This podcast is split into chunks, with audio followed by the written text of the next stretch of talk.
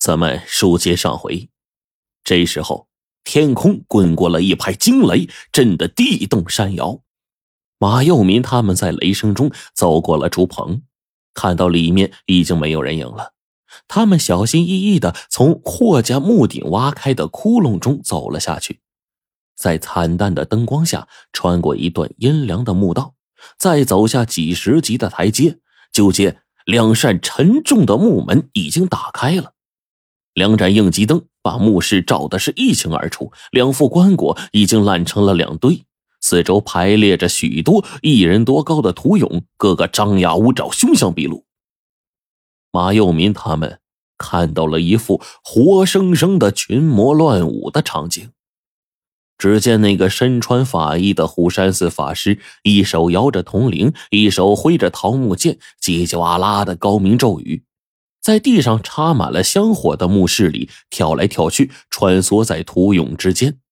而一伙扎着黄头巾的、赤着上身的盗墓贼，则搂抱着。那些似鬼似神的土俑，又摸又拍，又笑又叫。墓室里弥漫着刺鼻的酒味他们把喷洒酒精的商量酒都灌进了肚肠，刺激着神经，无比兴奋，如痴如醉。正当霍家妇女看得心惊肉跳的时候，曹老大突然喝令盗墓贼们停止狂叫，他的手往墓门那一指，喊道。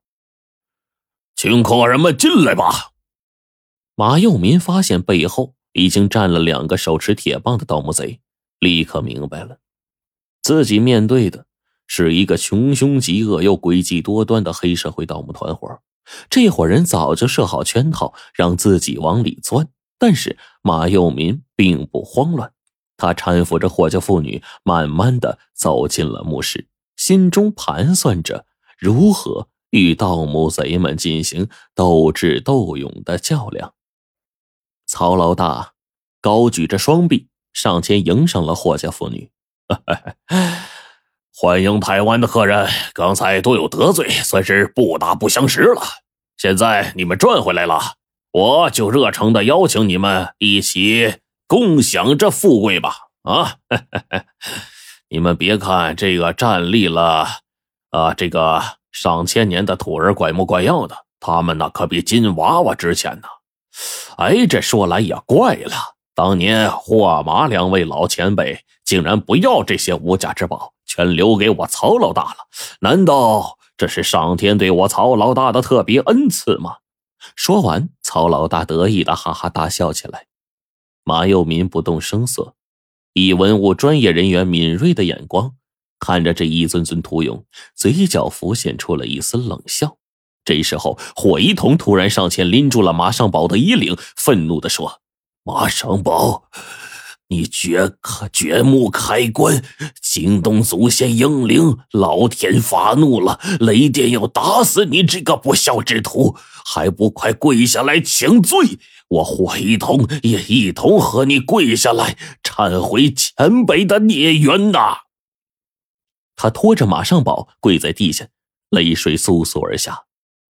霍一彤的这个举动令醉醺醺的盗墓贼们感到可笑。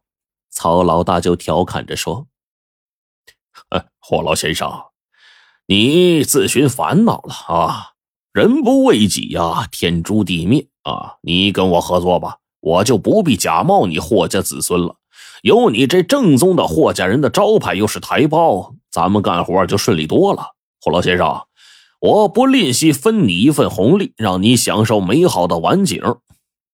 霍一彤嗤之以鼻，哼，我霍一桐虽生于淤泥之中，却清清白白做人，岂能为一时享乐而与你等同流合污？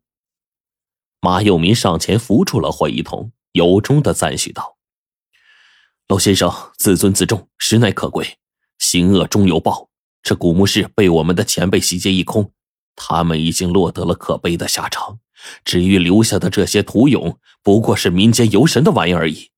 可悲的是，还另有其人不知是不是瞎了眼，居然看不到土俑底座写着什么。曹老大哪看这番奚落呀，气得那个独眼都快弹出来了。但是这些图俑关系到他一生的荣华富贵，岂能是不辨真假？他赶忙俯身查看图俑的底座，嘴里念叨着：“民国三十六年中秋霍日生经历。”妈的，这到底怎么回事？马佑民不急不躁。当年霍老太爷洗劫了这座古墓之后，生怕这古墓的千年鬼魂对他纠缠不休，更是偷偷的从外地请来几个民间艺人，塑造出一尊尊似鬼似神的图俑，以镇压鬼魂。这些图俑都浇筑了法水，施过魔咒，谁敢乱动，必会遭殃。后来霍老太爷又在这古墓上方为自己建造一座大墓。既想凑一个天地合一，造福子子孙孙，又想把这下方古墓的秘密遮盖的严严实实的。马佑民凭借着考古知识，说出了当年的概况。他自己也领悟了爷爷马伯奇为什么临死前唠叨着“屠俑”这两个字。马伯其实害怕自己的子孙动了这些施过魔咒的屠勇，给自己马家招来灭门之灾呀。